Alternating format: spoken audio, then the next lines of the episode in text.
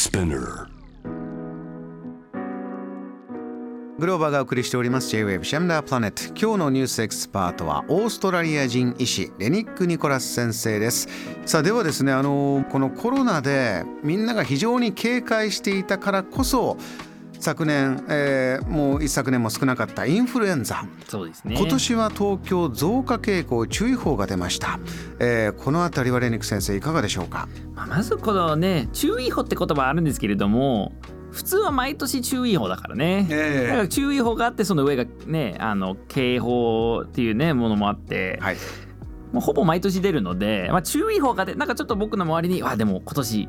注意報が出たんですよとかちょっとやっぱ見慣れあの聞き慣れてない言葉だからあれなんだけど今年が異常に流行ってるわけではないですよ。皆さん、ね、安心してください。はい、もう2020年、21年、22年は異常に少なかったので、今年普通に流行ってることがちょっと多く感じるぐらいで、今もどういう状態になってるかっていうと、普通の年に戻っただけですね。普通の冬に。えー、人と人とのまあ交流が増えたということがつながっているということなんですね。そうですね、うん、まあやっぱりこういう他のインフルエンザだけではなくて他のあのウイルスとかもちょっとこうあのやっと普通のように感染するあの状況になったので、まあ、インフルエンザがまた昔みたいに流行ってるねっていうことで。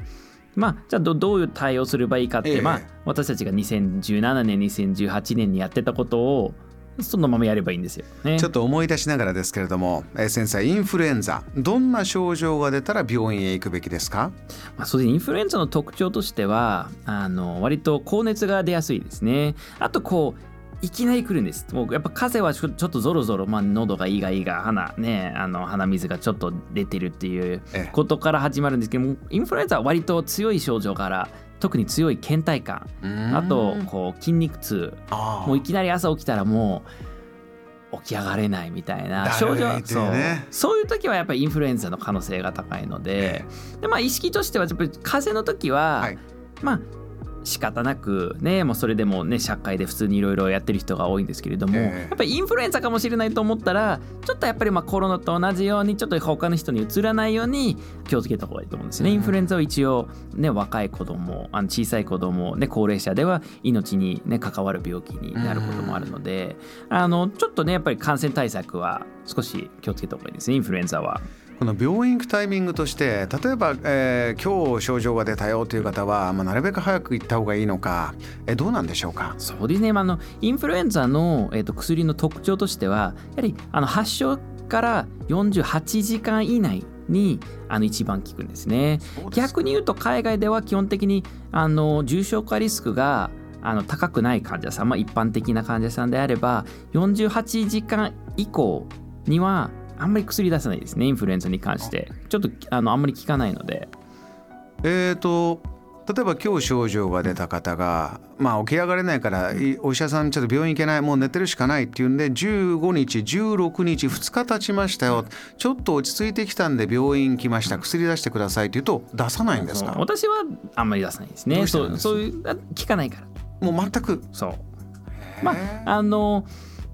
私たち今の持ってるエビデンスではやっぱり48時間以内に薬を出すことができればあの少しその病気を短縮することはあの期間を短縮することには効果があるみたいでそれは意味あるんですけれども遅く出た場合まあ72時間以内であればまだちょっとは効果あるかもしれないんですけれどもまあ特にねもう金曜日から発症してで月曜日の午後にね受診しましたっていうようなシチュエーションではいやもうあんまり効かないなっていうふうにね、感じるんですよね。なので、ええ、あのあんまり積極的にもうたくさん時間が経った患者さんに関しては私は個人的にあんまり出してないですね。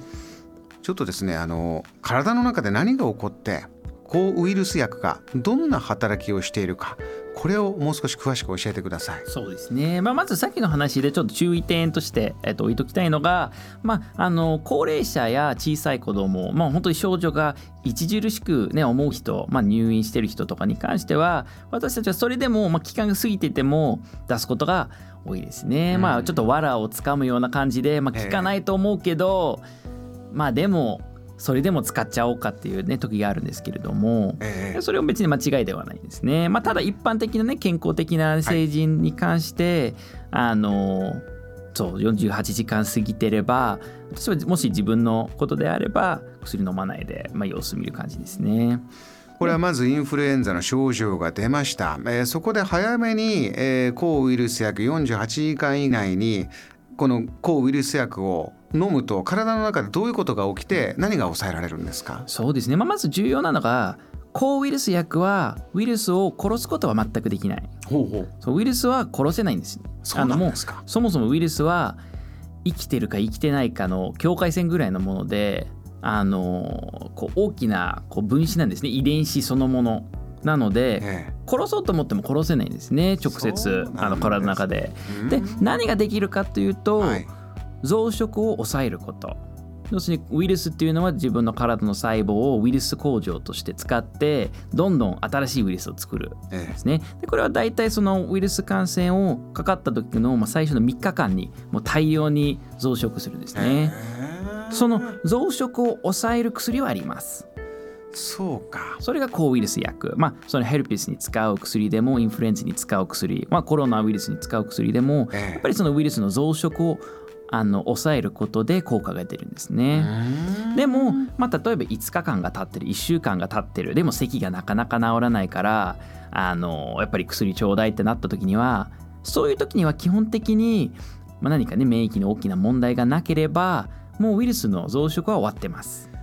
あのインフルエンザに戻りますとあのウイルスが増殖しきるのがインフルエンザの場合は発症から48時間ここでウイルスがもう増えきっちゃうからその後に抗ウイルス薬を与えるっていうのはあまり効果がないんではなく減らすってことはできないから。そうですね、まあ、増殖してないものをの増殖を抑えようとしてもなるほど。もうしょうがないんですよね。でその後じゃあどうしてそんな増殖終わってんのにじゃあなんで症状はまだ残ってるのかというと、はい、その症状は基本的に自分の免疫系が起こすわけですね。免疫系がウイルスに戦おうとしてあのいろいろ、ね、自分の細胞のそのねあのウイルス工場を殺したりなんかもうそこでいろいろダメージを、ね、与えて、まあ、炎症を作るんですね。でそこで自分の喉が痛くなる、はい、自分の頭痛くなる熱が出るっていうのは全部自分の免疫系がやってることですね。あの戦ってる時に熱は上がってるんだというそういうことなんですね、ね、ウイルスがそそれを起こしてないので。でなのでまあ確かにね咳がずっと残ってて辛いねってあのいう人ね多いんですけれども、まあ、その咳がウイルスのせいかっていうとウイルスの成分でもないんですよ。もう自分の免疫がまだ戦い中だから咳が残ってるだけで、うん、あの炎症が残ってるから、ね、咳がまだ出てるっていうことででもウイルスが増殖してるかって言ったらもう増殖してないんですよねその遅い時には。そうしますとレニック先生、えー、増殖がし終わりました。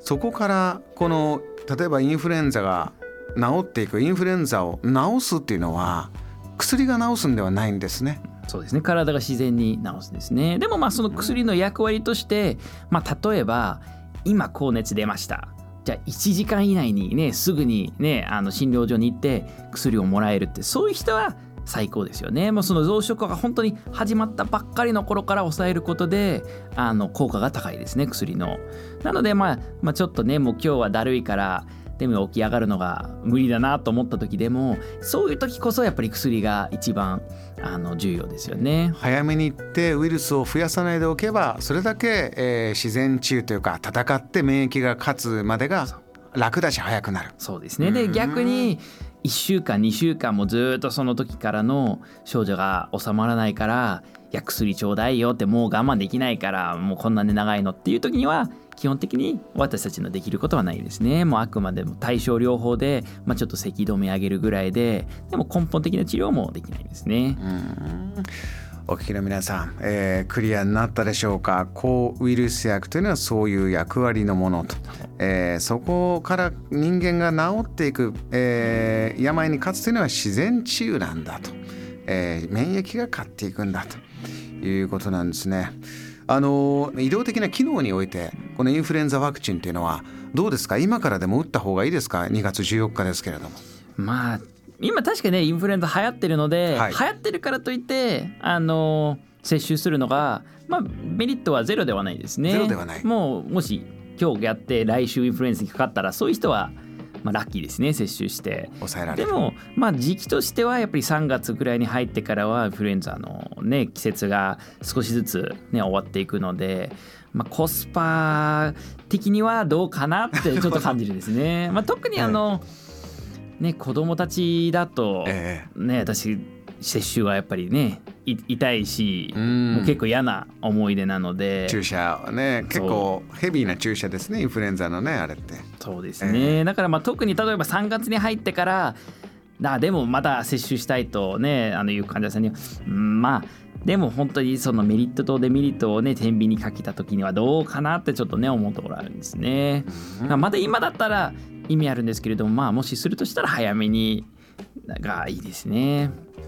い今のお話で言うと今の段階でじゃあもうあのコストパフォーマンス考えてあの自分はじゃあ打たないでおこうという人は個々人で気をつける予防というのを最後に確認できますか？まあそこはあのコロナと一緒なのではい。分かりやすい。うん。あねもうもうあのやはりいろんな人があの一緒になるもう特にこう近くたくさんの人とのあのと近い距離に長期間いる時はやっぱりマスクをつけること、うん。でまあ僕いつも自分的には私は診療所にいる時はマスクつけてます。もうたくさんインフルエンザの患者さんもコロナの患者さんも見てるので。で電車の中でもマスクつけてます。もう店に入るとマスクつけてますなんかもうディズニーランドとか行く時でもまあ並んでる時とかはやっぱりマスク大勢の方がいる時は。そうですね。でもまあ公園でねゆっくり歩いてる時とかね、まあ、自転車で通勤してる時はあのマスクしてないですね。やっぱりもうそういう、まあ、マスクはやっぱりね強い味方なんですけれどもまあそこでちょっとリスクが高い場所には使ってリスクが低い場所では使わなくてもいいっていうその柔軟な扱いですね。であとはやっぱりあの引き続きその手洗いとかねあのアルコールではいあの消毒液使うっていう、まあ、割ともう皆さんができてることですよねもうに、うん私から見ると日本人のその衛生感覚が非常にレベルが高くて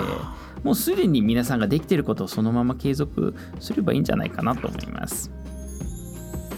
Jam, the planet.